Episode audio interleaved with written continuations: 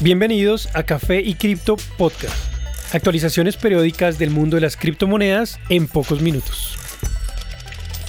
Buen día y bienvenidos a Café y Cripto Podcast. Soy Germán y esta es la actualización para hoy, lunes 26 de septiembre de 2022. En cuanto a precios. Bitcoin completa ya una semana en caída casi constante, tras su caída desde 22.300 el pasado 13 de septiembre y con un precio actual de 18.750, es muy posible ver una mayor caída hasta probar el nivel de 16.500 dólares, nivel que no se observa desde finales de 2020. Ether busca nuevamente soportarse en el nivel de 1.300 dólares, el cual constituyó una fuerte resistencia en los meses de junio y julio de este año. Una caída desde este punto lo llevaría a probar nuevamente los 1.050 dólares. BNB tiene un precio actual de 273 dólares. Continúa moviéndose en un canal descendente. Probar el soporte de este canal la llevaría a los 250 dólares aproximadamente. En el momento encuentra resistencia en la curva de precios promedio o EMA de 50 días.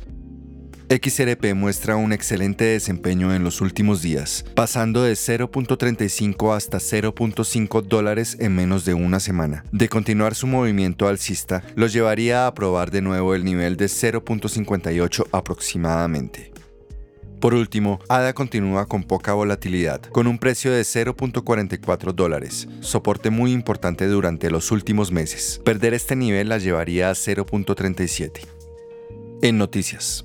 La demanda a XRP debería importarle a todos en el mundo cripto. El fundador de Goldstein Media, David Goldstein, sugirió que una victoria por parte de Ripple podría tener un impacto crucial sobre todo el mercado cripto. Una decisión favorable por parte de la Corte respecto a la demanda hecha por parte de la Comisión de Valores podría causar un salto masivo en el precio de XRP. La batalla legal podría estar terminando pronto, pues ambas partes le han pedido a la Corte de Distrito que el caso no pase a juicio. Hasta ahora Ripple ha obtenido múltiples victorias en su defensa contra la agencia. Si el juez de San Francisco decide que la firma no violó estatutos de seguridad federal, como lo acusa la Comisión de Valores, el precio de XRP y el de muchos proyectos en el mercado cripto podría dispararse, según considera Goldstein. La demanda se inició en diciembre del 2020, cuando la comisión dijo que Ripple y dos de sus ejecutivos, Brad Garlinghouse y Chris Larsen, habían vendido 1 1.3 billones de dólares en tokens de XRP, mientras le hacían creer a los inversores que obtendrían considerables retornos con las agencias de la firma. La emoción por ver que el caso puede acabar pronto ha llevado a XRP a subir casi 50% en la última semana.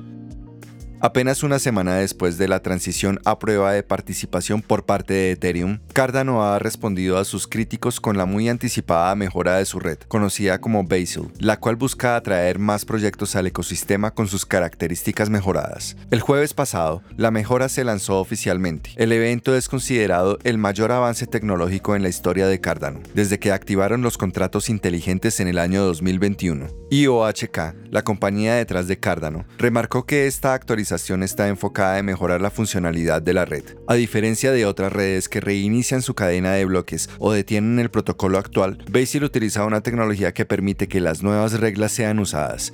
La mejora Basil traerá mejoras significativas en el desempeño de Cardano, desde mayor capacidad de procesamiento a una mejor experiencia para los desarrolladores con mejor desempeño del código y menores costos dijo IOHK en un tuit. La mejora sufrió dos retrasos debido a una serie de problemas. Charles Hoskinson, el creador de la red, celebró públicamente la actualización, diciendo que era la actualización más difícil que hayan tenido que hacer.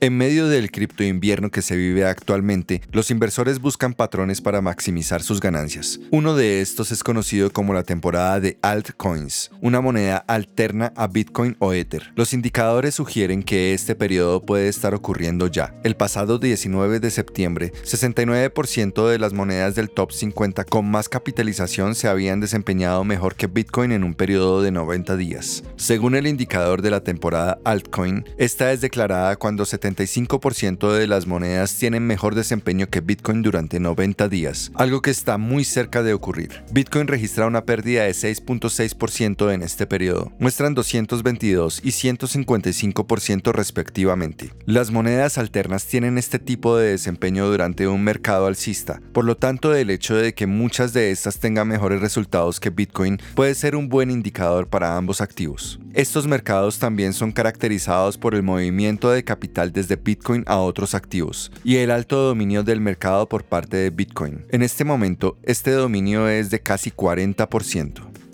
Gracias por acompañarnos en este nuevo episodio de Café y Cripto Podcast. Recuerden que pueden seguirnos en nuestras redes sociales, Instagram, Twitter y TikTok, en donde nos pueden encontrar como Café y Cripto Podcast.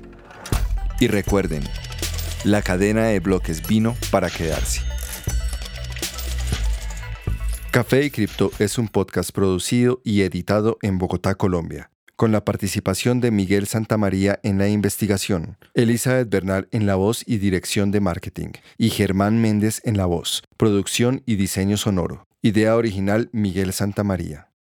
Los artículos y análisis mencionados en este podcast no constituyen una recomendación u oferta de inversión ni una promesa de resultados futuros. Haremos todo lo posible para garantizar la precisión de la información incluida en este podcast sin asumir ninguna responsabilidad por información faltante o incorrecta. Las operaciones con criptomonedas implican un elevado riesgo, incluyendo pérdida parcial o total del capital invertido y pueden no ser adecuadas para todos los inversores.